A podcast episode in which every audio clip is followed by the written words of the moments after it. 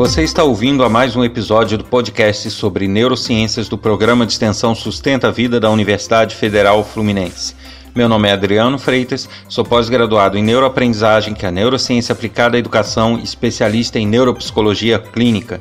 No episódio de hoje, nós vamos continuar falando sobre altas habilidades, numa segunda parte da entrevista com Inês Raquel Guzzo. Bom, e de volta aqui para mais uma um episódio do podcast sobre neurociências do programa de extensão Sustenta a Vida da Universidade Federal Fluminense e de volta neste episódio com Inês Raquel Guzzo, que é psicóloga, especialista na clínica psicanalítica e mestre em diversidade e inclusão. Ela é, gentilmente cedeu o tempo dela, já bateu um papo com a gente no episódio anterior e a gente vai seguir hoje conversando novamente com ela para dar continuidade a esse assunto que está bastante interessante.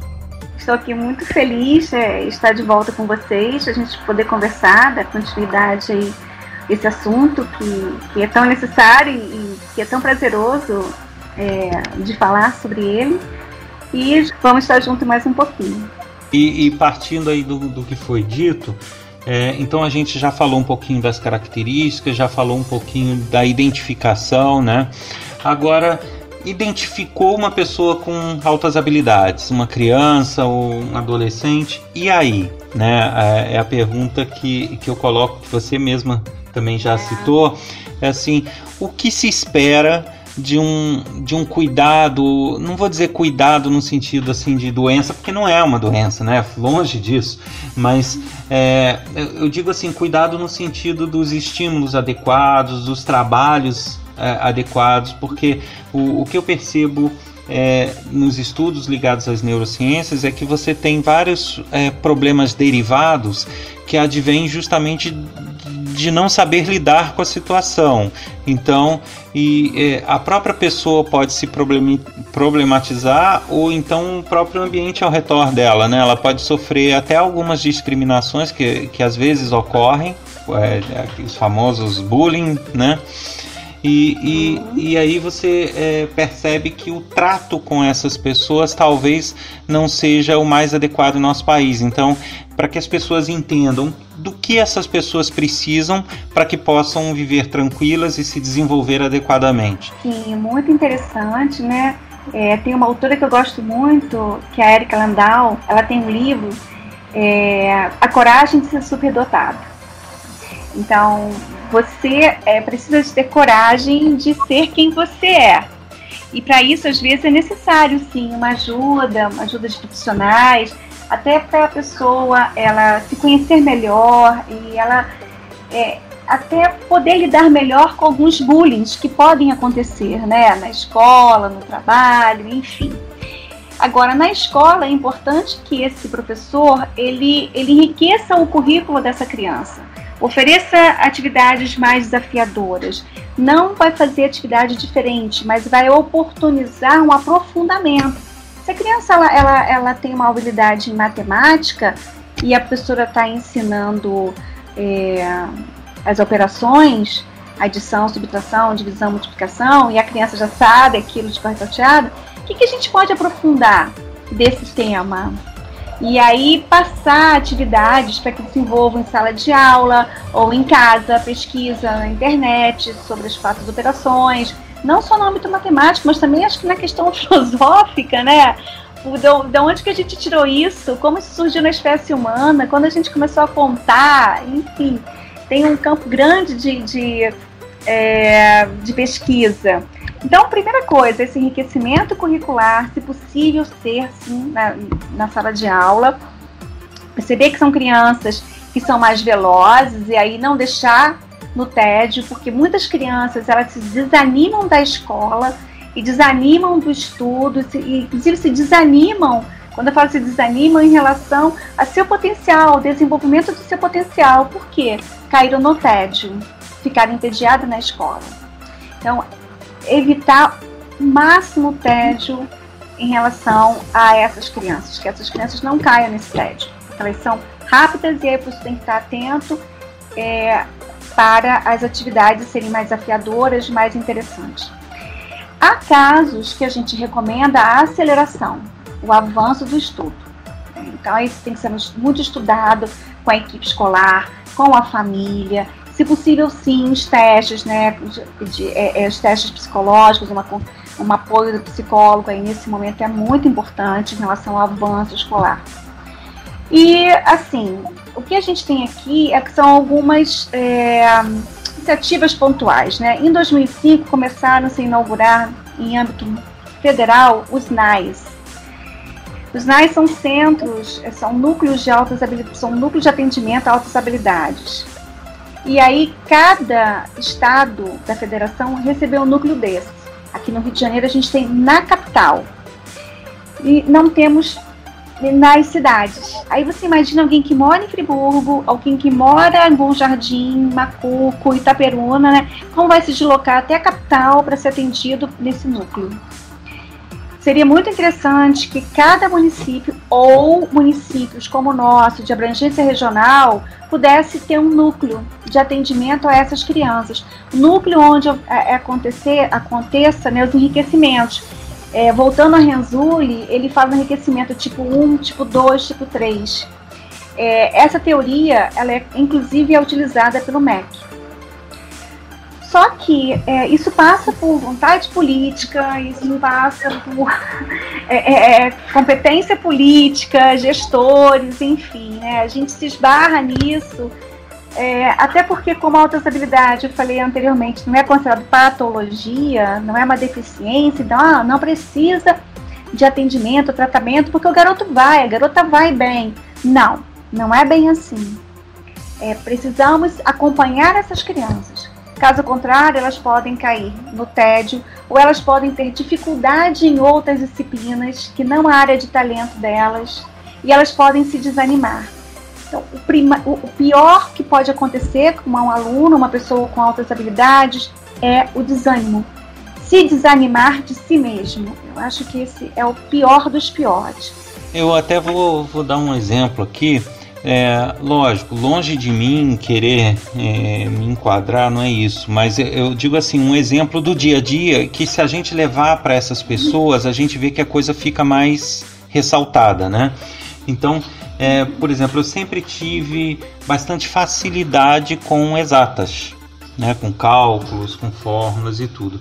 Só que eu percebia que do que era passado academicamente na escola, eu não conseguia assimilar aquilo muito bem, é, a forma acadêmica da matemática, tá? Mas eu tinha um, um, uma forma lógica, uma lógica minha de, de, de solucionar aquelas questões que chegava aos mesmos resultados de forma correta, porém não daquela uhum. forma acadêmica, com aquele desenvolvimento acadêmico. E durante vários anos escolares eu fui meio que forçado a tentar seguir o acadêmico e sempre me dando muito mal em matemática. Até que um professor uhum. percebeu que eu, na verdade, conseguia solucionar os problemas de uma outra maneira, mas conseguia. E aí ele pediu que eu explicasse a ele num dia um dos raciocínios que eu utilizei para uma questão. Ele falou: Olha, você raciocinou certo, você só não desenvolveu a questão como se pede no livro.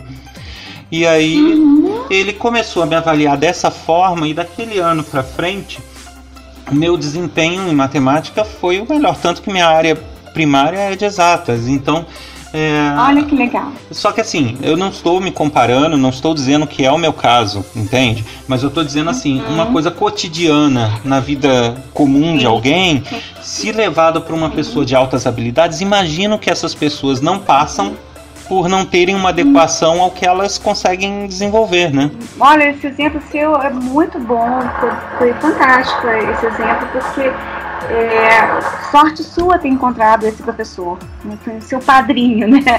Seu, seu, padrinho, tem madrinhas aí, né? Seu padrinho aí acadêmico, ou, ou, de, ou um padrinho mesmo que te possibilitou esse reconhecimento. Ele reconheceu a, a, o seu raciocínio lógico, não estava naquela coisa acadêmica fechadinha nos livros, mas estava ali, inclusive devia ter ser mais acentuado do que os livros.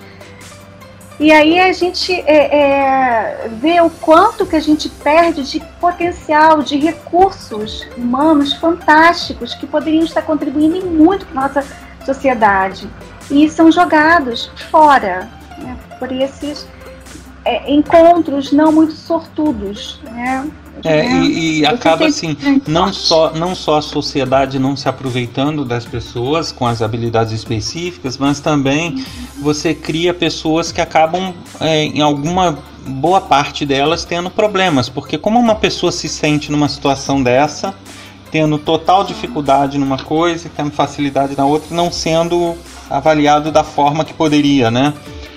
Então, e não sendo trabalhado. Então, é, é, realmente causa uma aflição, causa uma, uma, certa angústia e que você pode levar uma pro problematização dessa pessoa também, né? Fantástico.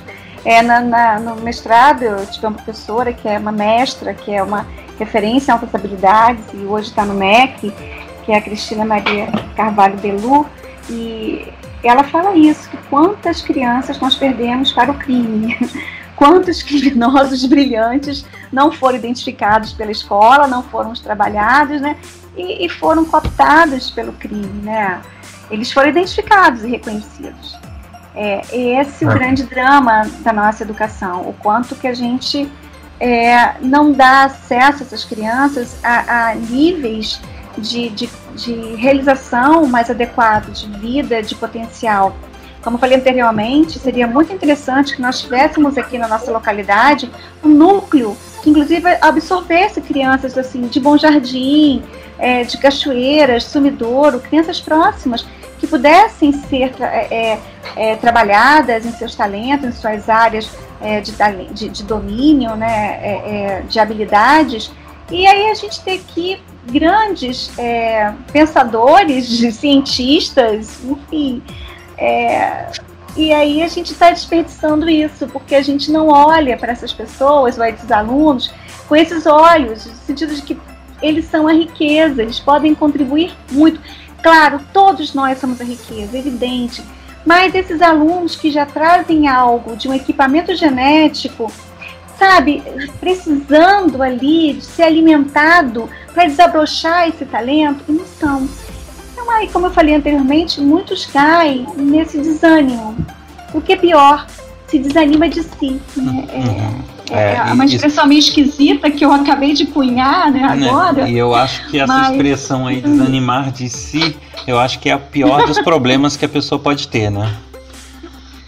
Pois é. Porque quando a é. pessoa tem uma doença, mas ela não está desanimada de si, ela vai brigar com aquela doença, ela vai espernear, ela vai adiante. Agora, quando a pessoa se desanima de si, aí acabou, né? Imagina, perder a fé de si mesmo, né? Porque é a alma, né? A ânima é a alma, né?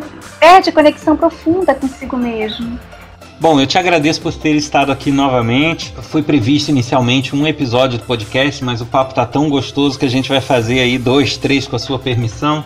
Então eu te agradeço de novo a presença e espero que todos ouçam novamente nosso bate-papo na última parte, que vai ser no episódio seguinte desse podcast. Então eu te agradeço de novo a participação nesse segundo episódio e te aguardo aqui no próximo. Eu que agradeço o convite novamente e uh a todos aí que estão ouvindo. É, a minha gratidão aí pela, pela gentileza em nos ouvir. Muito obrigada e estou à disposição.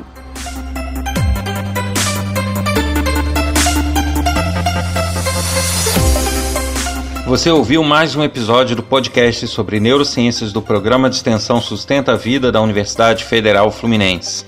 No episódio de hoje, a gente continuou conversando com Inês Raquel Guzo que é mestre em diversidade e inclusão, especialista em clínica psicanalítica, psicóloga, e que vai voltar no próximo episódio para finalizar esse bate-papo na última parte desta conversa bem estimulante que fala sobre altas habilidades. Para mais informações sobre o nosso programa de extensão, cursos gratuitos e outras atividades, acesse nosso site www.sustenta-vida.com. Um abraço e até a próxima.